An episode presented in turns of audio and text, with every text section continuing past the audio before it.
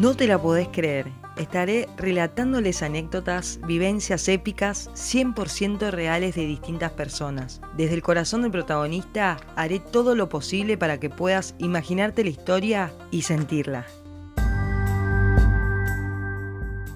Voy a arrancar esta hermosa historia haciendo hincapié en la ubicación y espacio físico. Carnaval Río de Janeiro. El desenlace cambia mucho si se comprende el porqué del hecho. Sin desarrollar el principio, no hay final que valga la pena. Hoy cuento mi anécdota, así que la protagonista es quien les habla. Acompáñenme a Río. El carnaval se destaca por alegría, fiesta, amistad, impacto les quiero dar mi punto de vista para que se metan un poco en el lugar, ¿sí? en la ubicación. Diversidad cultural, social y estar dispuesta a soportar ruidos, olores, calores, sí, calores, temperaturas bravas. Me dirán, ¿qué me importa si hay mar? Claro que lo hay pero muchas veces la samba ocurre en el cemento a kilómetros de la playa. Puede estar en el centro que no, no hay playa cerca, ¿ok? La posta del carnaval, lo excelente del carnaval son los blocos. ¿Qué son los blocos? Ok,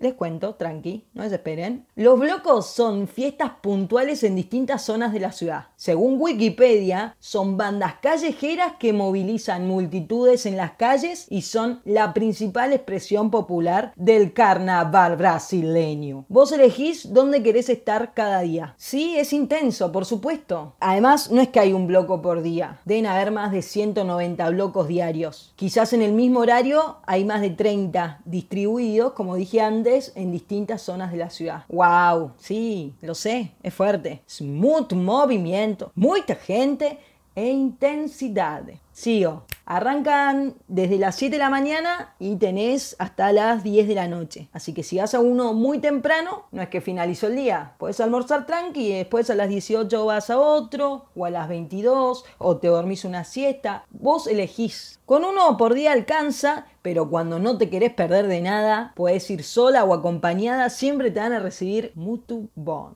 Por lo general, los blocos son bondi, son micros descapotables y arriba toca la banda. El género musical es variado, tenés para elegir de todo. Puede ser algo brasileño, popular o bandas internacionales con música que conocemos perfectamente, pero al ritmo de tambores, trompetas, silbatos. Es hermoso, es realmente maravilloso. El transporte va a ir avanzando lentamente por la calle y la gente va moviéndose pasito a pasito. Cada movimiento avanza junto al, al micro, a todo esto, cantando, bailando, riendo, bebiendo y mucho más. Ahora sí, tienen una pequeña introducción a lo que es el carnaval en general. Yo llegué al carnaval de Brasil en el año 2016, no sabía de la existencia de los blocos como ustedes, como la gran mayoría de ustedes, no investigué antes de viajar, caí de casualidad. Mi intención era un viajecito tranqui por Bucios, hermoso lugar, déjenme decirlo, y llegar después a Grande. Cuando me enteré junto a mis amigas que coincidíamos con el carnaval, por supuesto que decidimos vivir la experiencia e instalarnos unos días en Ipanema. Las vacaciones empezaron grandiosas, llegar a Bucios, conocer playas, hay demasiadas aventuras por hacer cada día y en esos días conocimos unos franceses que hasta el día de hoy tengo una gran amistad. Es importante aclarar esto porque gracias a ellos tuve una de las anécdotas más impactantes de mi vida hasta el día de hoy, viste, por ahora. Día 1 en Ipanema, alojadas en pleno carnaval, nos levantamos tempranito y fuimos para la playa, como cualquier día de verano. Pero cuando caminábamos por la avenida nos llamó bastante la atención que la gente estaba completamente disfrazada y bebiendo mucho, mucho alcohol. Era sorprendente, no les voy a mentir. Estábamos bastante tentadas, pero igualmente nos fuimos ¿eh? a darnos un buen chapuzón en el mar. A eso de las 11 recibimos un mensaje de los chicos europeos que decía lo siguiente,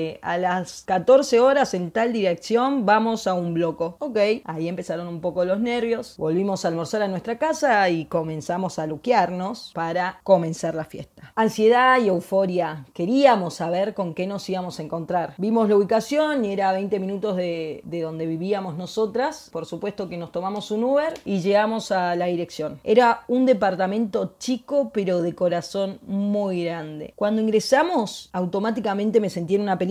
Nos abrió la puerta el Capitán América, claro, estaban todos disfrazados. Estaba la familia Picapiedra, los pitufos, había una marina y mucha gente más, toda pintada la cara. Nosotras de pollerita tirando ahí facha. Bueno, está bien, éramos nuevas. Entonábamos, nos empezamos a pintar la cara y así comenzamos a charlar y a reírnos mucho. Éramos literalmente 18 personas, entre brasileños, argentinos, españoles, franceses e italianos. Hermoso clima, como les dije antes, alegría y cultura. La que sabía del plan del destino de esa tarde era una joven brasileña de Sao Paulo llamada Marina. Ella conocía y tenía la data del carnaval. La seguíamos como si fuese nuestra guía turística, súper sorprendidas por la situación lo que se vivía. En fin, a eso de las 16, luego de dos horitas de previa, llegó el momento partir al famoso bloco. Caminamos todos y todas juntas, varios kilómetros. Recuerden que éramos 18 personitas siguiendo a Marina, charlando, bebiendo cerveza. Detalle no menor, por supuesto. Fueron unos 6 kilómetros en total de la previa al destino final, es decir, de ese departamento pequeño. Apenas llegamos al destino, era una avenida gigante y había mucha, mucha gente bailando, saltando, riendo, muy, muy zarpado. Al no saber cómo era la dinámica, cada uno partió con quien estaba charlando en ese momento. Yo me perdí sola porque encontré un grupo inglés hermoso, chicos, bastante bellos. No sé nada de idioma, pero me llamó la atención que estaban vestidos de soldados y fui ahí a charlar. ¿Charlar de qué? Porque, de verdad, repito, Defenderme con el inglés, pero pifio, mucho. Cuando me vuelvo con mi grupo, me doy vuelta y ya no estaban más. Desaparecieron. Me quedé sola pero al mismo tiempo estaba con todo el mundo, muy feliz, disfrutando. Digo todo el mundo porque en serio hay gente de todas partes y estás en una sintonía tan buena y alegre que nada importa. Está todo bien con todos. Hago un paréntesis. Me preguntarán por qué no, no llamé a alguien o le mandé un WhatsApp. Lo único que sabíamos de los blocos es que si querés pasarla bien, si no querés estar alerta, no se nada de valor y nada pasará. Manoteo de celulares o de carteras. Así que bueno lo tomamos muy a pecho, sin teléfono y sin guita, sin plata. En fin, pasé una de las mejores tardes de mi vida. Fue perfecta, de verdad. No sé sobre la banda que tocó, solo bailé al ritmo de la samba, como me salió, pero fue realmente maravillosa. Pero ese no es el punto. La cuestión es que se hicieron las 9 de la noche y seguía perdida. No estaba preocupada por mis amigas ni cómo volver. El problema es que tenía hambre, mucha hambre. Claro, recuerden que no tenía un peso, no tenía celular, me fui a las 2 de la tarde de mi casa, eran las 9 de la noche, no sabía dónde estaba y claro, era lógico, mi cuerpo necesitaba ingerir nutrientes. Sin mucha opción, realmente no tuve otra alternativa. Lo pienso en frío y creo que hubiese hecho lo mismo. Digo creo porque decir que lo hubiese hecho es bastante, bueno, sí o mejor, no voy a entrar en detalles. Fue un impulso, fue el olor. A 20 metros veo un bar muy cool. Ya mirarlo salía a plata. Les juro que el bar lo encontré por el olfato. Era un bar muy caro. Habían familias comiendo, gente muy bien vestida. No cualquiera podía pagar una mesa ahí. Comencé a pasar mesa por mesa buscando sobras o pidiendo medio en español brasileño. Sobra un poquito.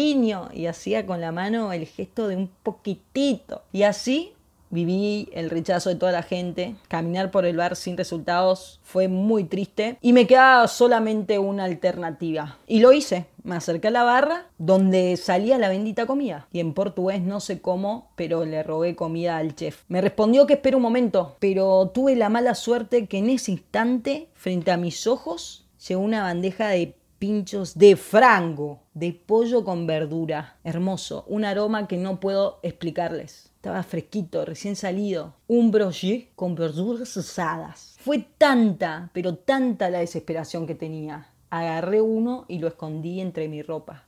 De a poquito, disimuladamente, empecé a alejarme del lugar y al mismo tiempo el alimento iba ingresando a mi estómago. Ahora sí, porque no lo van a poder creer. Fueron 30 segundos lo que tardé en terminarme el brochet y fueron 50 segundos lo que tardó la policía en llegar al lugar y acorralarme junto al dueño. Y empezaron los gritos. Nunca en mi vida me insultaron tanto y tan fuerte. Estaba aturdida.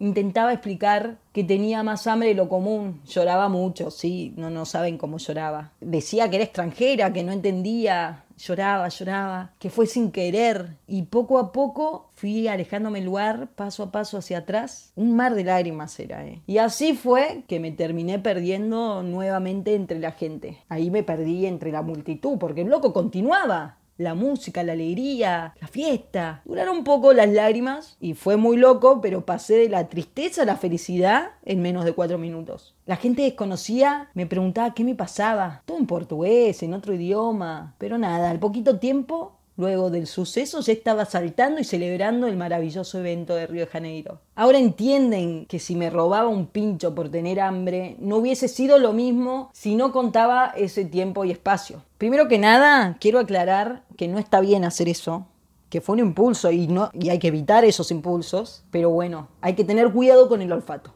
Y cuando quieran, cuando nos dejen, y esperemos que sea pronto, vayamos todas, todos y todes al próximo carnaval en mi lista de confirmados ya tengo anotadas a unas 12 personitas. Hasta luego.